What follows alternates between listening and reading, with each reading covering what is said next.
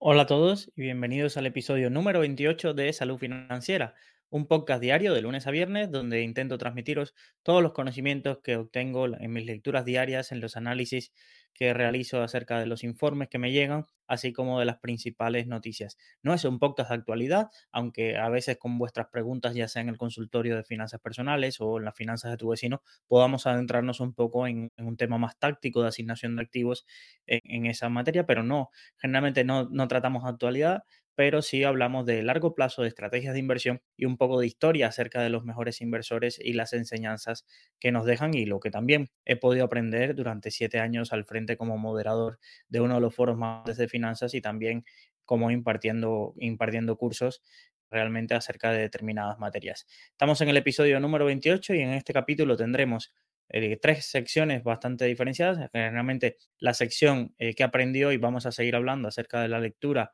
de la biografía de Elon Musk y realmente en el episodio 27 ya dimos el la primera pincelada de los comienzos de Tesla y vamos a seguir un poco abordando en la etapa, sobre todo desde 2004 hasta principios de 2009, más o menos abordaremos en el episodio de hoy de, de la sección que aprendí hoy. Luego tendremos la sección de la píldora financiera diaria. Ya hemos un poco avanzado todas las estrategias de inversión más conocidas que hay eh, con dividendos y vamos a dar un paso importante antes de hacer una recapitulación de los dividendos que es acerca de la fiscalidad y por qué son tan importantes y no se deben dejar de tener en cuenta a la hora de si decides asumir estrategia porque cambia bastante los números de realmente de, cómo el impacto que tiene en la estrategia. Y seguimos con el caso número 2 de la finanza de tu vecino para terminar el programa y estaremos viendo hoy en el vistazo de la cartera de este inversor Ayer vimos su cartera de planes de pensiones y un poco la simplificamos. Vamos a dar un, análisis y un vistazo a la cartera de fondos indexados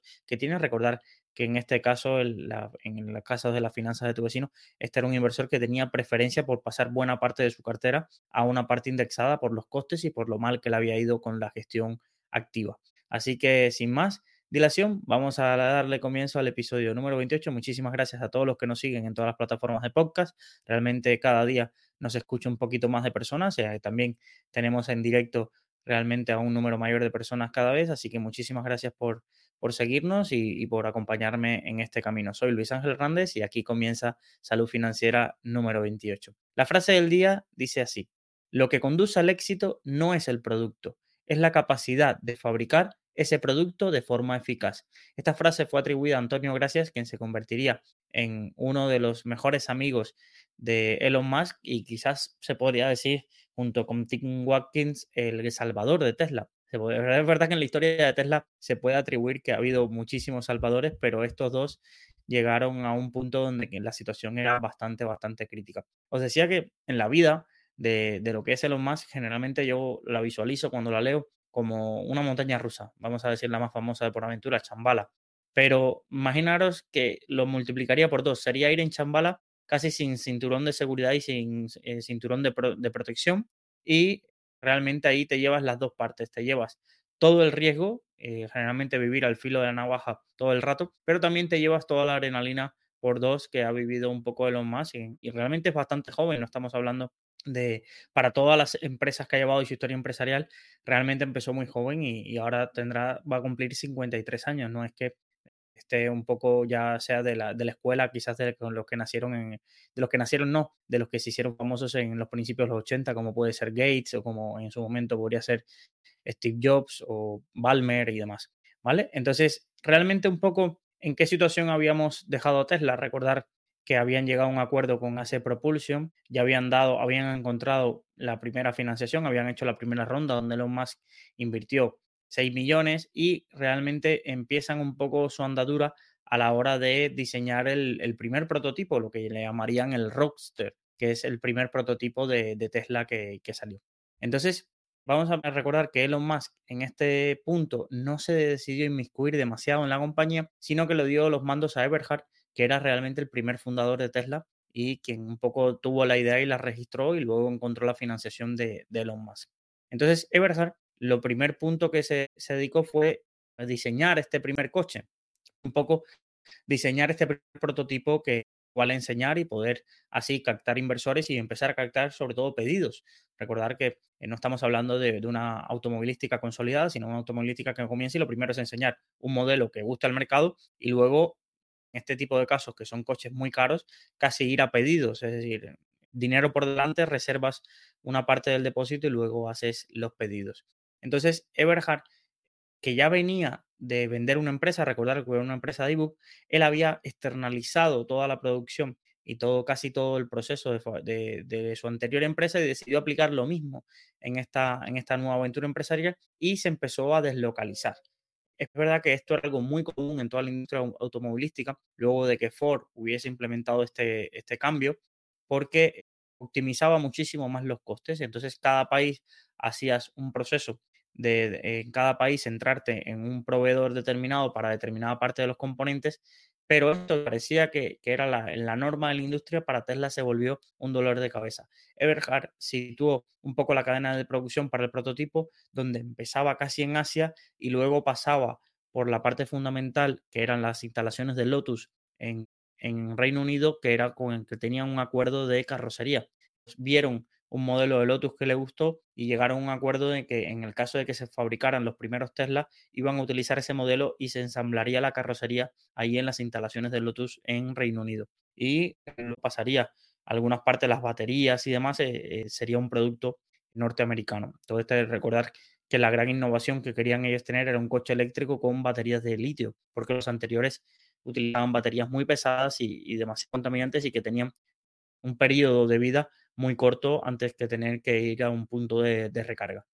Pues eh, realmente estos fueron un poco los comienzos y eh, los primeros problemas empiezan a aparecer cuando dos de los fundadores entran en conflicto. Eh, uno de los fundadores, el director general, que es Eberhard, y Wright, que había también quedado como director de, de, operaciones, entran en conflicto y realmente los dos van a buscar a Elon Musk para que tire al contrario. Es decir, querían tomar el mando por los problemas. Realmente Elon toma partida por Everhard en un primer momento y termina despidiendo a Wright y así sería como partiría el primer, uno de los primeros fundadores, se terminaría yendo de, la empresa o eh, terminaría saliendo. Pero esto ya un poco puso sobre la pista a Elon Musk de que no podía dejar de la mano todo el tema de, de Tesla y decidió inmiscuirse más en el día a día. ¿Qué pasa? Que cuando entró y empezó a ver los diseños, pues realmente no le gustaba. Decía que si querían construir un coche de 100 mil dólares no podía ser un coche cutre. Y eso era lo que le parecía.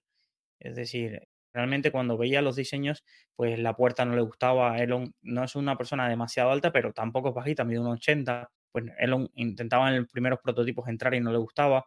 Luego encontró que el salpicadero era bastante cutre los acabados de los interiores. Entonces realmente empezó a, pedir cambios y se obsesionó con el tema del diseño industrial de coches y ya sabéis, cuando se obsesiona con algo, pues empieza a pedir muchísima información, se empieza a reunir con agentes externos, empieza a leer y realmente el, acabado no, no, le no, no, le terminaba de gustar. Y eh, realmente Eberhard le alerta de, oye, esto está muy bien, todos los cambios que pides, pero no te puedes obsesionar con esto porque los costes se disparan muchísimo y realmente vas a atrasar muchísimo el lanzamiento. Pero ya sabéis que como era Elon, en ese sentido, no iba a dar su brazo a torcer, sobre todo si no estaba cómodo, si él no fuera un usuario del que de, ese coche. Es decir, él quería construir un coche que él primero quisiera comprar y sobre todo por el precio y el segmento en el que querían competir. Entonces, un poco empieza a tipo de decisiones, se empieza a retrasar los proyectos y también eh, suele pasar eh, aquí en este sentido consiguió imponer su filosofía de que producto y tecnología trabajasen un poco juntos y así un poco vieran lo que diseñaba uno, como los otros, los ingenieros podían ser capaces de, implementarlo en el prototipo. Realmente también hubo problemas de, costes y esto es algo que, que, pondría en serio riesgo el devenir de la compañía. Recordar que en este punto Elon tenía dos problemas. Tenía el problema de que todavía no había logrado lanzar un prototipo de Tesla y también que todos sus intentos de SpaceX y de lanzamiento de cohetes estaban resultando fallidos. Entonces, era muy bonito todo el diseño, todo lo que tenían, pero necesitaban dinero. Y entonces Elon ya no tenía dinero suficiente como para eh, seguir haciendo que Tesla pudiera seguir funcionando sin todavía vender un coche. Y decide hacer liderar una ronda de financiación. Antes de esto, hubo una situación eh, bastante curiosa en el consejo donde se dieron cuenta que la empresa le quedaba semanas de liquidez y Elon decía que, uno de los fundadores, Tarpening, había hecho mal los cálculos, que no sabía calcular o que cómo se podían haber entrado hace poco. Y realmente su hermano Kimball, que también estaba en el consejo de Tesla, esto es curioso porque Kimball, luego de, toda la venta de Zip2, que también sale millonario, pues se dedica a la cocina. Y es un poco el consejero espiritual casi de, de Elon, pero también forma parte de los consejos de administración de Tesla. Es decir, eh, aquí y en el consejo de administración de Tesla ya veréis que se sentó mucha de la flora innata de Silicon Valley, pues también estaba Kimball. Y Kimball le hace ver a, Elon que realmente los costes se habían disparado por su obsesión de seguir contratando gente, y ya eran casi 70 empleados y, realmente sin, esas nuevas contrataciones, presupuesto iría en línea de, lo que habían planteado en un primer momento. Pues bueno, Elon sale con su maletín a buscar financiación y realmente ya Elon era como un chico estrella dentro de, de, Silicon Valley. Recordar, no tenía ni 35 años y varios de los millonarios o de los nuevos millonarios que sobrevivieron a la crisis del año 2000 de los .com estuvieron encantados de darle su dinero a Elon. Pensar aquí tengo la lista de quiénes fueron los que dieron, estuvieron encantados de participar en la siguiente ronda de financiación de, Tesla, pues tenemos a Sergey Brin de Google, a Larry, a Larry Page de Google, al fundador de eBay, uno de los directores ejecutivos de Hyatt, a uno de los fundadores de los financiadores de Hotmail. El principal fue un fondo de inversión de capital riesgo que se llamaba Vantage Capital, que era Alan Salzman, que fueron los que invirtieron mayor cantidad de dinero. Y este otro, y el último que voy a mencionar es Antonio Gracias, que sería fundamental, que no solo por la financiación, sino porque también se implicaría dentro del proyecto. Y esto es una diferencia fundamental. Voy a hacer un off topic aquí. Cuando tenéis que diferenciar que los accionistas pueden ser de muchas formas.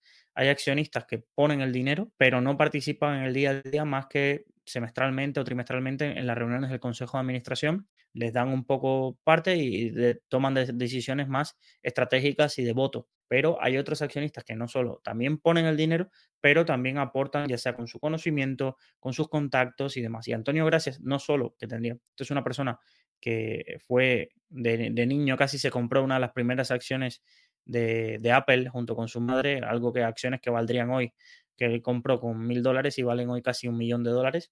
Pues creo que todavía en el libro dice que todavía las conserva. Esto es curioso. Y luego se había hecho un fondo de capital riesgo, había estudiado en Stanford y demás. Entonces, esta persona no solo invirtió con su firma de capital riesgo, sino que sí se implicó en los problemas que estaba teniendo Tesla. Pero bueno, captaron 40 millones, de los cuales Vantage Capital fue quien lideró. Y también una de las cosas curiosas es que el rey de, de Silicon Valley en aquel entonces, que era quizás Michael Moritz, ya lo vimos en la época de, PayPal y de Zip2, eh, realmente fue uno de los principales inversores en casi todas las compañías que iniciaron en aquel entonces, pues le dijo que no a Elon Musk, le dijo que, que con Tesla sí no lo iba a apoyar, que le parecía incluso demasiado arriesgado y que no iba a poner su dinero para competir contra Toyota con algo empezando desde cero y le rechazó la inversión. Curiosamente, después le preguntan a Morris, pasado años, de, que si se arrepiente de algo de lo que de esa decisión y dice que, realmente lo que se dio cuenta es que nunca podría eh, infravalorar la capacidad de determinación que tenía Elon Musk cuando se propone conseguir algo. Y, es bastante curioso este punto de que uno de los grandes fondos negó, no quiso participar en, en la primera, en la segunda ronda de financiación de Tesla. Pero bueno, con este dinero ahí siguieron avanzando en el prototipo y para 2006, julio de 2006, tenían listo el lanzamiento. Recordar que Steve Jobs había puesto un poco de moda todos estos, estos lanzamientos de productos despampanantes y Elon Musk, que realmente era un fanático de todo este ecosistema, no, no quería ser menos. Le trajeron un primer proyecto que valían mm, cientos de miles de dólares y lo canceló y decidió él, mismo organizar todo desde el catering hasta todo el proyecto de lanzamiento. Fue en un hangar de, un aeropuerto de Los Ángeles hicieron toda la presentación y vinieron varios famosos, e incluso pongo la newsletter hoy, eh, el título Un coche para Schwarzenegger, porque fue uno de los primeros, pensar que en ese entonces era gobernador de, California, del estado de California, y uno de los fieles defensores, pues, toda de los vehículos eléctricos y de la transformación un poco de California en un paraíso en este sentido para, este tipo de industrias. Y, y, una de las cosas que hicieron fue darle un paseo, incluso hay una foto mítica del director de tecnología, Straubel, recordad que él viene de AC Propulsion, paseando a, Arnold por todo el, el hangar y, y, luego hubo los discursos y un poco todo el éxito. Ahí estaba la florinata, desde actores, políticos, empresarios, todo el mundo quedó fascinado y realmente desde ahí también hubo varios depósitos. Arnold pidió un coche y pagó el depósito. Luego también George Clooney fue uno de los que se reservó Roadster para cuando estuviera el lanzamiento y varios también. Incluso hay una anécdota de que un productor de televisión le envió un blindado con todo el dinero de los 100 mil dólares en efectivo a las oficinas de, Tesla para reservar su, su, coche. Realmente tenían este primer éxito, el, el éxito también empresa fue bestial, pero para que veáis las dos caras de la moneda, tienen este éxito bestial, pero hay un punto que irrita eh, sobre todo a, a, Elon Musk, que es que en todo el éxito, en todas las entrevistas, el Washington Post, el New York Times y demás, se mencionaba a Eberhard como el fundador y como el presidente de Tesla, cuando es cierto que era uno de los fundadores, pero no era el presidente de Tesla, era el director general, el presidente de Tesla era Elon Musk y realmente o no se mencionaba en ninguno de los artículos a Elon Musk o se le mencionaba como simplemente un inversor de capital riesgo que había puesto su dinero cuando realmente ya Elon llevaba eh, invirtiendo bastante tiempo y no solo dinero, sino tiempo y contactos en, el desarrollo de Tesla. Everhard, un poco sumido en esta gloria nueva del gran fundador, de, de estarse en el centro, pues tuvo ese ego de, de, no entender por qué Elon se sentía así. Elon dio un golpe sobre la mesa, dijo que había que despedir a la, a la, agencia de medios. Realmente este tipo de empresas, si no lo sabéis, funcionan generalmente con una agencia de medios, que es quien le consigue las entrevistas, quien pone el filtro, quien las revisa para que todo lo que se diga esté bien. Y un poco al ver todos estos fallos, Elon le dice que hay que despedir a esta agencia y toma cartas en el asunto y en la web de Tesla, en el blog corporativo, lanza sin avisarle a nadie, lanza un post de blog donde comenta la estrategia futura de Tesla eh, y cómo es lo que Tesla y yo pensamos que debería suceder dejando de un lado al resto de fundadores y dejando todo, dejando claro un golpe sobre la mesa de que Tesla era él, básicamente. Y, y esto trajo miga y, trajo problemas. Pero más allá de ese, de ese problema, realmente se enfrentaban a otro, uno más grande. Una cosa es lanzar un prototipo, tener un coche eh, que mostrar, un coche que vaya bien, que acelere, que te mostremos a la prensa y que estemos encantados. Y otra cosa es producirlo las primeras ideas que, tenían y las primeras estimaciones de coste que tenían, ellos les salían los números, decía, nuestras estimaciones de coste, invertimos 50.000 euros en desarrollar un coche y más o menos los pedidos, el primer precio de venta está en 100.000 dólares. Entonces, imaginaros, negocio redondo.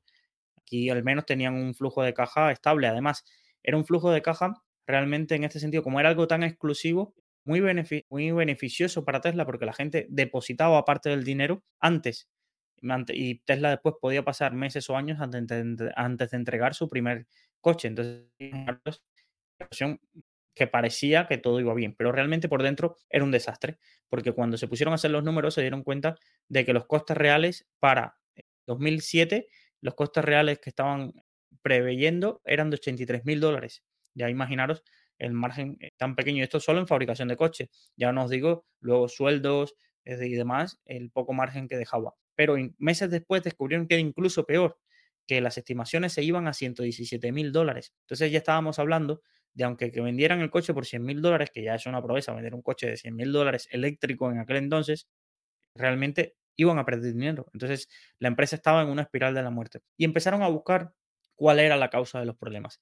Y la causa de los problemas era la cadena de suministros tan intrincada que había diseñado Eberhard empezaba por Japón, donde un componente podía estar empezando a valer un euro y medio, y luego cuando llegaba a su destino final podía casi pasar un año, desde que pasaba este componente hasta que llegaba hasta el punto final, y el coste de ese componente se había duplicado por varias veces. Entonces, era una cadena que en cualquier sitio se podía romper, había un proveedor de chasis inglés que también no estaba de acuerdo con las exigencias que tenía Elon Musk, que eran todos los días quería cambiar algo, quería aumentar, reducir los plazos y demás. Y también uno de los problemas que se encontraron fue que este proveedor les cortó todo el grifo. Entonces dijo, mira, no queremos trabajar contigo, rompemos el contrato, rescindimos el contrato y búscate la vida. Pues claro, imaginaros este punto donde tú te has comprometido a entregar un coche, ya tienes el depósito de la gente pero realmente no estás ni cerca de entregar un coche.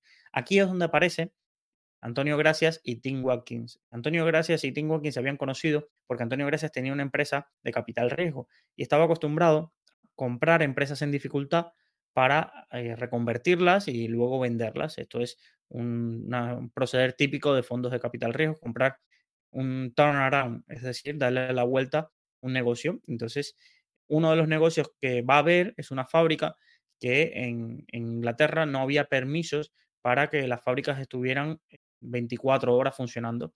Y Watkins era el encargado de la fábrica y consiguió que en las horas que los trabajadores no podían estar, se estuvieran haciendo procesos automatizados para no parar la fabricación y entonces poder cumplir la ley sin parar la fábrica ocho horas que las personas eh, no estaban porque era turno de noche y no, no podían estar.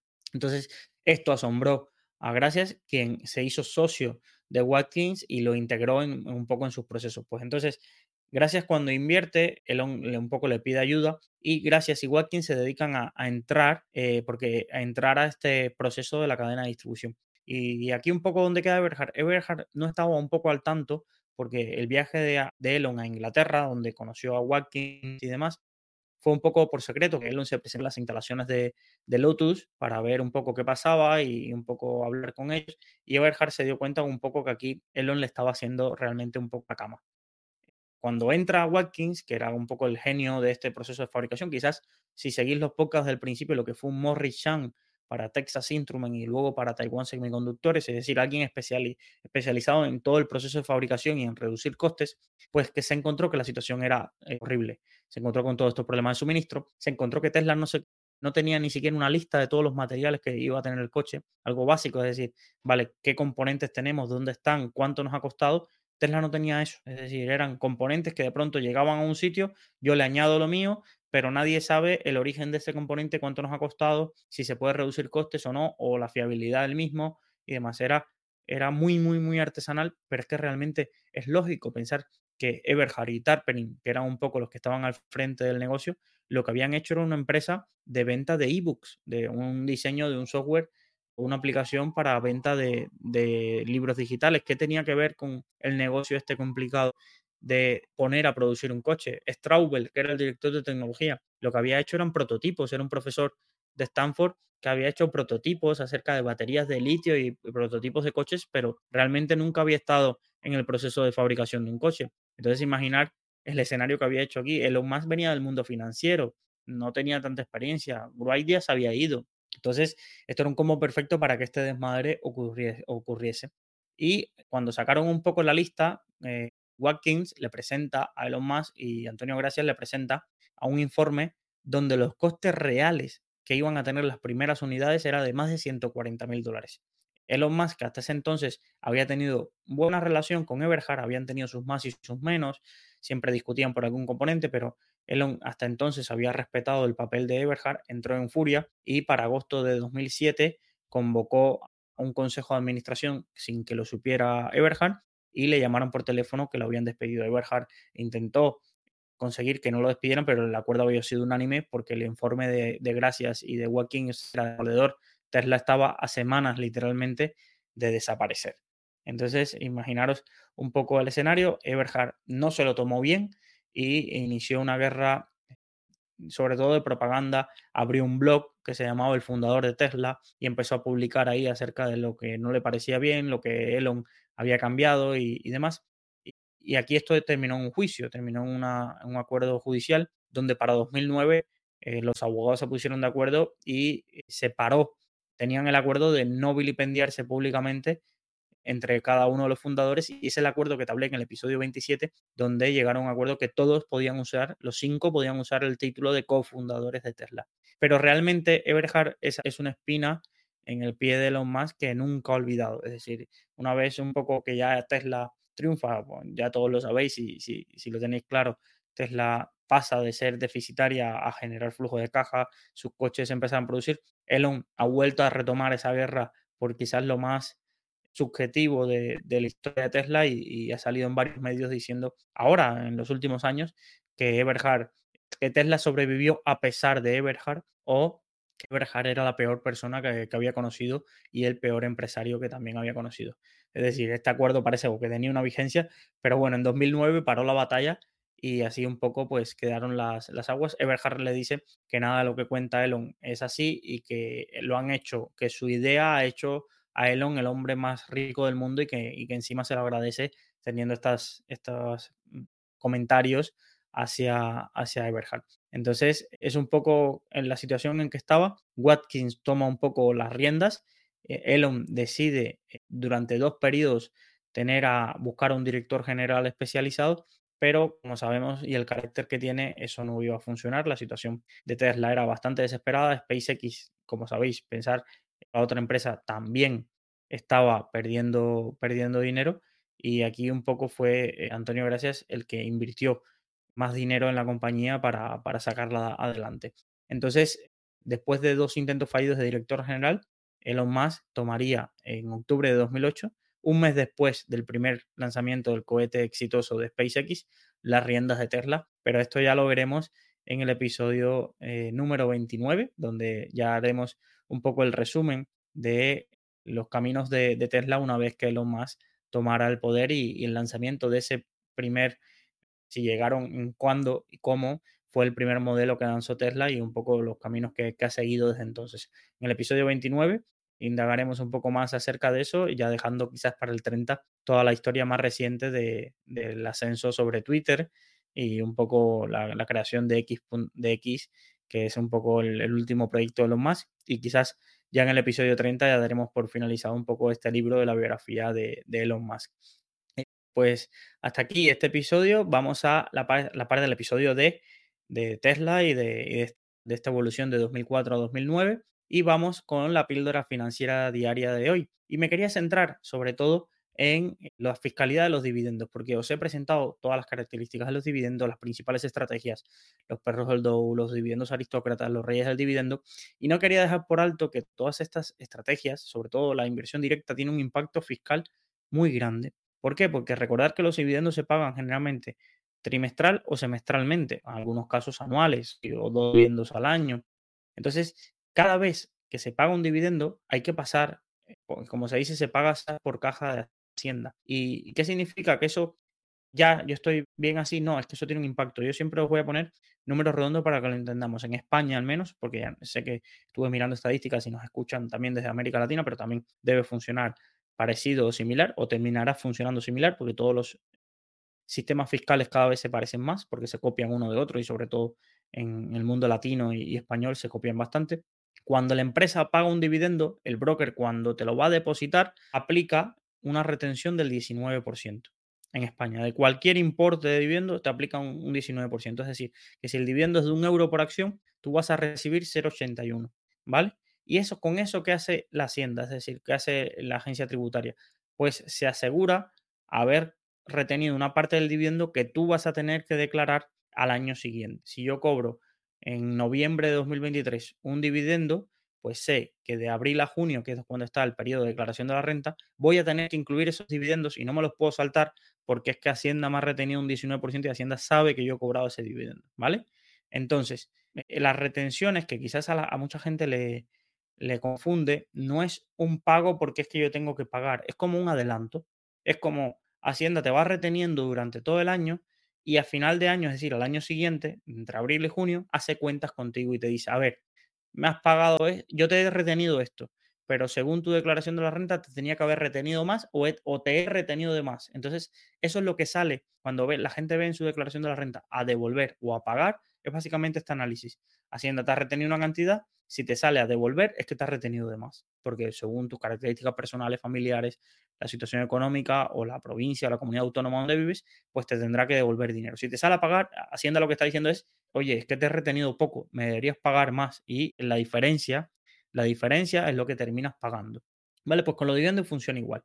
Entonces, ¿cuánto se pagaría? ¿Cuánto se paga de la cantidad que tú declaras? Porque tú esos 0,81 que has recibido lo tienes que meter en la declaración de la renta, ¿vale? Tú dices, vale, yo he recibido 0,81 y luego le tienes que poner al lado, en la casilla al lado, me has retenido 0,19, ¿vale? Y también le tienes que añadir las comisiones si has pagado. Yo espero que cualquier oyente que está de este podcast, eh, una de las primeras cosas cuando vimos las comisiones de los brokers, lo primero que haya hecho es buscar un broker que no le haya cobrado en ningún caso comisión por cobrar dividendo, porque esta es una de las más arcaicas que hay, porque aquí el broker hace poco, realmente. Interviene en la transferencia de dinero y poco más. ¿Vale? Entonces, esto se declara en la casilla, en España, en la casilla 29, ¿vale? Lo veréis.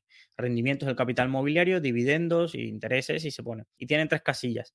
Importe íntegro, ahí se pone lo que ha recibido, retenciones y luego los costes, ¿vale? Entonces, ¿cómo se tributa esas cantidades? Pues muy facilito de entender, porque además esta división es la que se aplica. Esos dividendos no se, no se les aplica, porque mucha gente dice, no, es que se le aplica este porcentaje a los dividendos. No, se aplica ese porcentaje a todas las rentas del ahorro. ¿Qué son las rentas del ahorro? Pues también las ganancias y, las ganancias y pérdidas que tengas por la venta de acciones, por fondos, y en ese sentido, ¿vale? Entonces, se acumula toda esa cantidad, ¿vale? Y esa, la cantidad resultante, ¿vale? Termina aplicando los siguientes baremos. Hasta 6.000 euros, el 19%, lo mismo que te han retenido. Entonces, generalmente, ¿qué te va a pasar? Que si tú solo cobras dividendo y no has vendido ninguna acción, con el 19% retenido está bien cobrado eh, el, importe que te tienen que cobrar por los dividendos que has cobrado y generalmente no te va a tener un impacto grande en tu declaración de la renta. Pero en el resto de casos sí va a tener impacto porque está, es el tipo impositivo marginal está por encima de las retenciones. Entonces ya no, no hay forma de que la retención esté bien practicada. ¿Por qué? Porque desde 6.000 euros en dividendo, bueno, en dividendo no, en rentas del ahorro, hasta 49.999 se aplica el 21%. Desde 50.000 hasta 199.000 se aplica el 23%. Más de 200.000 el 27%, más de 300.000 el 28%.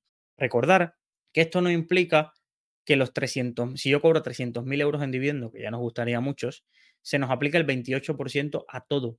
No, no es así. Esto es un fallo que mucha gente no entiende de fiscalidad. Por ejemplo, ahora eh, se dice, eh, ha salido la tabla de este año, que ya pagamos bastante realmente, y te dicen, no, es que los que ganen más de 35.000 euros van a pagar el 37%. No es así. Ya es caro el 37%, pero no es así. Porque ¿cómo funcionan estos tramos? Funcionan, imaginaros que yo cobré 10.000 euros de dividendo. Lo que va a hacer es, los primeros 6.000 van a ir al 19%, fácilmente. 6.000 por 0.19 y tenemos el importe. ¿Vale? Ahora, los siguientes 4.000 que faltan son los que se aplican al 21% porque ya están por encima de ese tramo y se aplica al siguiente. Entonces, de los 10.000 yo terminaré pagando unos 840 por el tramo de 4.000 euros y terminaré pagando 6 por 9, 54, 6 por 1, 1.100. Es decir, de los 10.000 euros yo tendría que haber pagado unos 2.000, unos 2.000, sí, aproximadamente de impuestos. ¿Y cuánto me han retenido? Ay, me han retenido 1.800, pues de esa diferencia es lo que te saldrá a pagar, ¿vale? Esto es importante porque mucha gente se hace un lío y se olvida o de la cantidad que le han retenido o se olvida de la cantidad que eh, tiene que, pagar en ese entonces y se lo gasta. Ay, no, es que yo he recibido 20.000 euros de dividendo, a mí me han retenido solo el 19%, vamos a poner que de 20.000 me han retenido 10.000 y es que ahora yo no tengo esos 10.000 euros para, para pagar. Entonces, esto hay que tenerlo en cuenta y hay simuladores que todo el año tú puedes utilizar el simulador de la renta y poniendo los importes y demás. Importante, en España hay un programita que para las acciones funciona muy bien, que, cuando quizás lleguemos ahí o si alguien quiere un tutorial, eh, podemos dedicarle un espacio, sobre todo de consultorio de finanzas personales, para mostrarle cómo funciona meter los datos en la declaración de la renta y demás, que se llama cartera de valores, que luego tú trabajas con el programita y cuando ya lo terminas le das exportar y él automáticamente en la declaración de la renta te pone los resultados.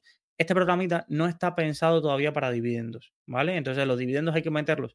Es muy sencillo porque son tres casillas, no tiene complicación. Y además lo que se hace es generalmente poner el importe final, el acumulado. No vas poniendo el dividendo de cada acción y el leasing, no, pones el importe final de todo lo que has recibido, todo lo que te han retenido y si has pagado alguna comisión y ese es el resultado final y así después tendrá los datos o te podrá pedir información que le desgloses de dónde han salido esas cantidades, sobre todo las personas que trabajan con brokers extranjeros que no se conectan con Hacienda. Los que se conecten con Hacienda, Hacienda tiene toda la información de todas las retenciones y demás, así que en ese sentido no os preocupéis. ¿Vale? Pues así es un poco como funciona la fiscalidad de los dividendos. ¿Y por qué digo que tiene un impacto? Porque realmente imaginaros que no es lo mismo que yo tenga un euro de dividendos, ¿vale? Y ese euro de dividendos lo componga, imaginaros que yo logro demostrar que estoy hablando de un euro por simplificar los cálculos, ¿vale? Pero yo logro que ese, 1%, que ese euro de dividendo todos los años invertirlo al 5%. Pues imaginaros coger una calculadora de interés compuesto y ver al cabo de 30 años, porque la gente que invierte en dividendos sobre todo busca generar una cantidad que le sirva no para ahora, y no para que cuando llegue una cantidad de patrimonio esos dividendos sí le puedan cubrir los gastos, ¿vale? Entonces, primero, el primer impacto es que ese euro no compone a la misma tasa porque realmente no es un euro lo que recibes, es 0,81, ¿vale? Y ya luego ver si tienes que pagar X impuestos luego. Entonces, ya en vez de un 1 elevado a 1.05, que es un poco la tasa a la que se compone 1 por 1.05, que es la tasa que se compone ese crecimiento del 5%, pues realmente tenemos 0,81 por 1.05 elevado al, número de años que, queramos hacer el cálculo. Y realmente las diferencias son muy grandes ya utilizando una referencia de un euro. Imaginaros cuando ponemos números reales y el impacto que, que puede tener. Además, mucha gente no saca este cálculo de las retenciones. Entonces dice, no, yo voy a hacerme una bola de capital de modo que cada mes, si logro cobrar 4.000 euros de dividendo, pues a mí tengo para vivir porque yo tengo estos gastos. Pero realmente no calculan que no va a recibir 4.000 euros de dividendo. Va a recibir el 80% de ese dinero. Y luego con Hacienda tendrá que hacer cálculos al año siguiente, ¿vale? Esto es importante. Entonces, tenerlo en cuenta porque en ese caso, imaginaros, el 80% sería 3.200 y esos 800 euros de diferencia pueden hacer mucho cálculo. Entonces, no os hagáis trampas al solitario de hacer los números con los sin contar impuestos y sin contar retenciones porque luego podéis pegar un sablazo. Esto es como quien gaste pensando que cobra 60.000 euros, 42.000 euros y luego cuando mire su, lo que le llega realmente le llegan 29. Entonces, si tú gastas como, como si ganaras 42 cuando tú realmente lo que recibes es 29 por todas las retenciones, pagos de IRPF y tal, pues luego evidentemente los números mes a mes no te van a salir y ya te tocará ver al año siguiente cuánto recuperas, si te sale a devolver o no. Entonces, ese sentido, tenerlo en cuenta, que aquí con importes brutos yo no trabajaría nunca, es un engaño, sería más estadístico que otra cosa, porque hasta que yo no vea que pueda recuperar ese dinero en la declaración de la renta o no, no se puede aplicar. Y luego, que es un tema que dejaré para el episodio siguiente, ojo con los países que retienen un montón por el pago de dividendo, ¿vale? Porque luego recuperarlo es complejo, porque Hacienda te va a pedir que tú le pongas el importe que que recibido y las retenciones que ha soportado, pero esa retención no la ha soportado Hacienda española. Entonces, luego para ir y pedirle a esa, a esa entidad, oye, que a mi Hacienda me cobra esto, tú no me vuelvas a cobrar esto, esa doble retención suele ser bastante complejo, suele ser unos documentos que pueden tardar meses y hay que saber hacerlos, sobre todo para quien quiera, tenga importes que le merezcan la pena y, es un importe que también hay que tener en cuenta porque si en caso de que no recupere ya no estaríamos hablando de un 19.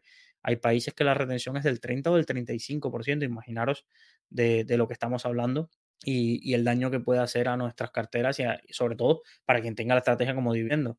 Quien simplemente diga, pues mira, yo no estoy aquí por el dividendo, estoy aquí por la venta de acciones, pues le joderá porque la acción habrá caído el importe total del dividendo, pero solo habrá recibido una parte pero bueno, no se va a desgastar en ese sentido. Pues eso lo veremos mañana, un poco para entender qué países son bastante duros en cuanto a retenciones, cuáles tienen procesos muy complejos de recobrarlos, un poco toda la investigación que pueda hacer mientras preparo para dejarlos, porque esto sí le afecta a todos, a todos los países, porque si yo tengo acciones de Nestlé, da igual si las estoy comprando de México si las estoy comprando de España, a cada uno le afectará por alguna forma, pero la retención te la van a hacer. Entonces, tener en cuenta esto para que no menos decidáis con, no hagáis los números con números que no, que no van a corresponder con el importe que os vuestra cuenta. Pues bueno, hasta aquí un poco la píldora financiera diaria con el tema de la fiscalidad de los dividendos. Ya os digo, dentro de la declaración de la renta es lo más sencillito que hay. No es tan complejo como llevar el día a día si eres trader o, si haces derivados, que esto ya sí es más complejo, si haces forex o demás. Los dividendos son muy sencillitos de añadir a la declaración de la renta. Vamos a las finanzas de tu vecino. Recordar, una pincelada para los que estén llegando a este primer episodio.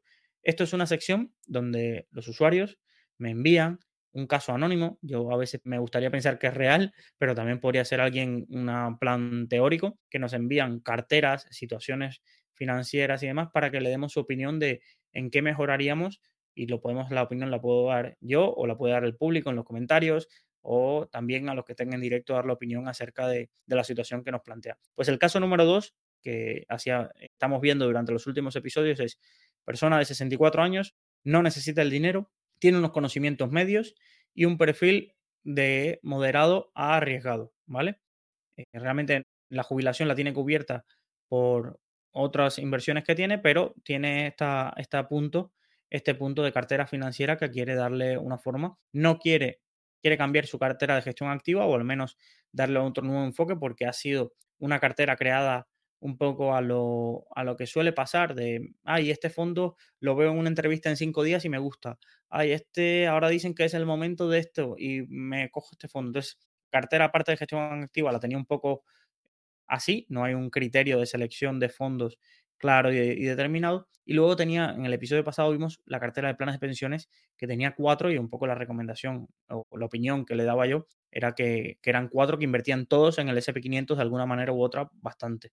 Entonces, un poco simplificábamos lo mismo. Hoy vamos a ver su cartera indexada y realmente es de lo mejor que, que tiene esta, este perfil inversor porque a mí me gusta bastante, porque su filosofía es quiero que mi cartera indexada a bajo coste me replique un poco lo que no tengo en el plan de pensiones y me añada cosas a bajo coste que puedan un poco diversificar la cartera. Y la cartera indexada es el fondo de Fidelity SP500, ¿vale? Recordad que los fondos indexados en España ya empiezan a estar disponibles, ya sea en MyInvestor o en otras plataformas. En Latinoamérica es inexistente. En Latinoamérica no se habla de fondos indexados y solo grandes family office inversores muy profesionales logran tener acceso a este tipo de producto. Entonces, es una pena, pero cuando escucháis que hable yo de fondos indexados, lo que tenéis que traducir mentalmente es, vale, voy a buscar un ETF que me pueda replicar esto parecido porque los fondos indexados no existen o no son accesibles.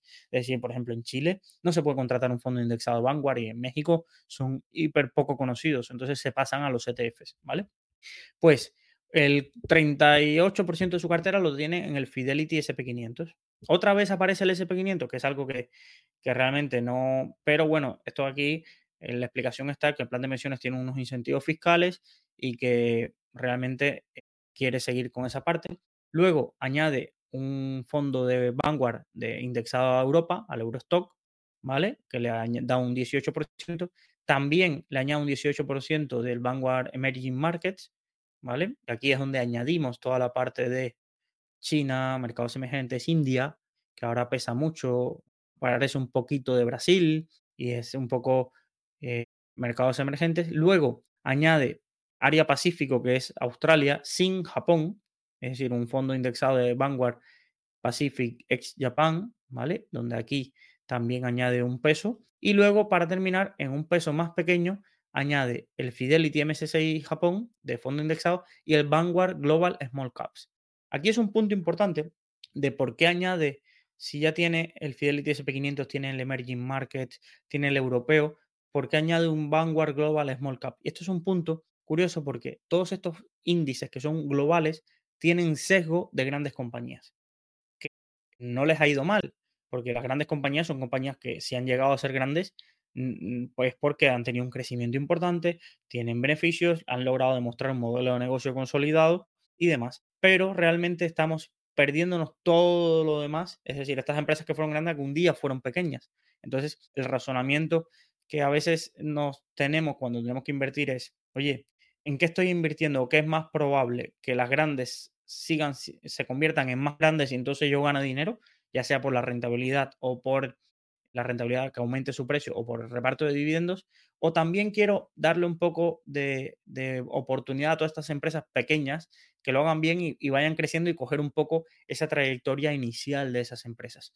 Entonces, eh, realmente añadir un poco de pequeñas compañías siempre a tu cartera no le va a ser eh, tanto mal como el bien que le puede aportar, sobre todo porque a pesar de que tú te hayas hecho una cartera ya sea con un robo-advisor o con fondos indexados al MSCI World, el Eurostock, a Japón y demás, generalmente están hablando de las acciones que aparecen en los índices más destacados y están obviando toda la parte abajo de las pequeñas compañías de sus países.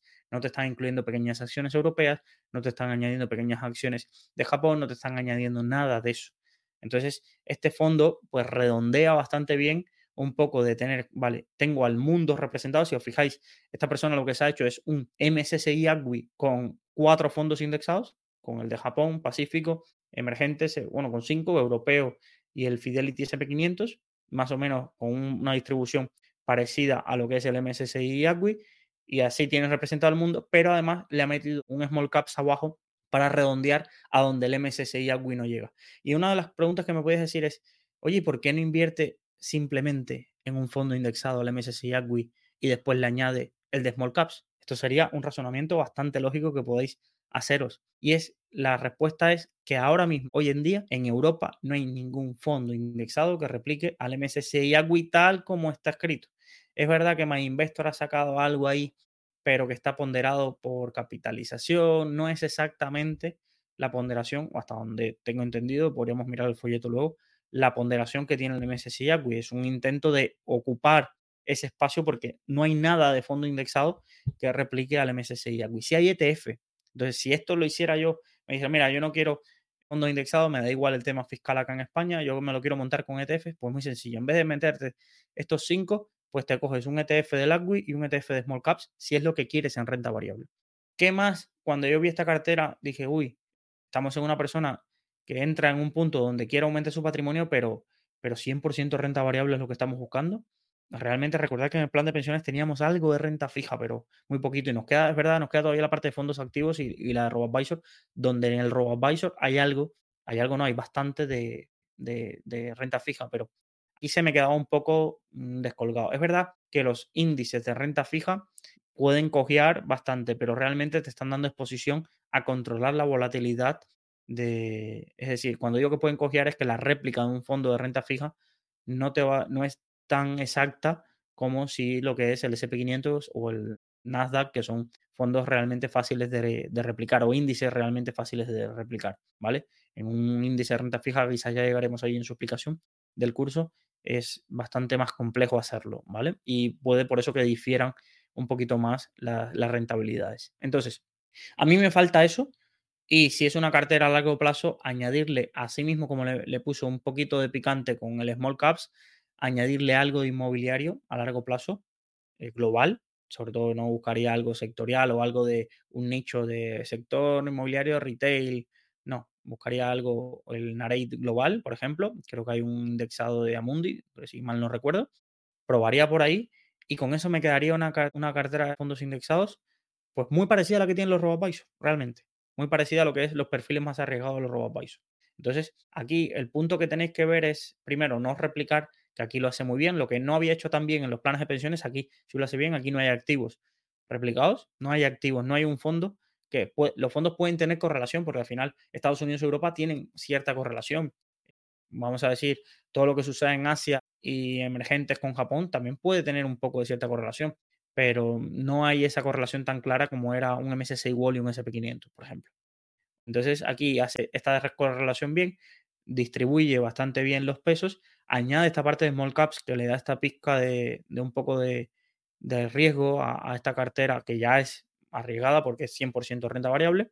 Y si yo creo que si su perfil no es agresivo y es más tirado a moderado con un poquito de picante, yo creo que aquí le falta algo de, de renta fija a esa cartera para un poco balancear las posibles caídas, porque la renta variable está muy correlacionada a todo. Cuando cae el mundo, mm, muy difícilmente se salva uno o dos mercados, pero todo lo demás cae porque entra el miedo en los mercados y se refugia en otro sitio que no es la renta variable. Generalmente se refugia en renta fija o se refugia en inmobiliario o se refugia en, otro, en, otro, en otras partes, ¿vale? Pues esta cartera de renta fija en ese, de, este, de indexados a mí me gusta, es fácilmente contratable, por ejemplo, ahí en MyInvestor y, y realmente es una cartera que si os queréis ahorrar el pago de los de los RoboAdvisor y, y empezar y tener, aunque sea esa parte fuera del RoboAdvisor, es una cartera que, puede dar eh, buenas rentabilidades a muy, muy bajo coste. Así que hasta aquí un poco el episodio de, las finanzas de tu vecino. La, mañana vamos a ver los fondos activos y dejando para el episodio número 30 ya veremos la cartera de un RoboAdvisor y vamos a meternos a analizar su cartera del RoboAdvisor y el perfil que, que ha escogido. Así que sin más, muchísimas gracias por su atención. Muchísimas recordaros que podéis enviar vuestras preguntas si queréis enviarlas para el consultorio de finanzas personales o para esta sección preguntas.saludfinanciera.gmail.com. También eh, podéis enviarlo si es más sencillo por WhatsApp al 614-239-639, 614-239-639. Ahí también en WhatsApp tenemos un canal donde podéis eh, eh, inscribiros y de forma gratuita yo os voy pasando las lecturas, las newsletters, un poco todo lo que leo y me parece súper interesante, pues lo comparto de forma gratuita y así os ahorro quizás las horas y horas de Twitter o de, periódicos. Ese es un poco el objetivo. Y, sin más, muchísimas gracias por este, acompañarme en este episodio y nos vemos mañana en un nuevo episodio de Salud Financiera.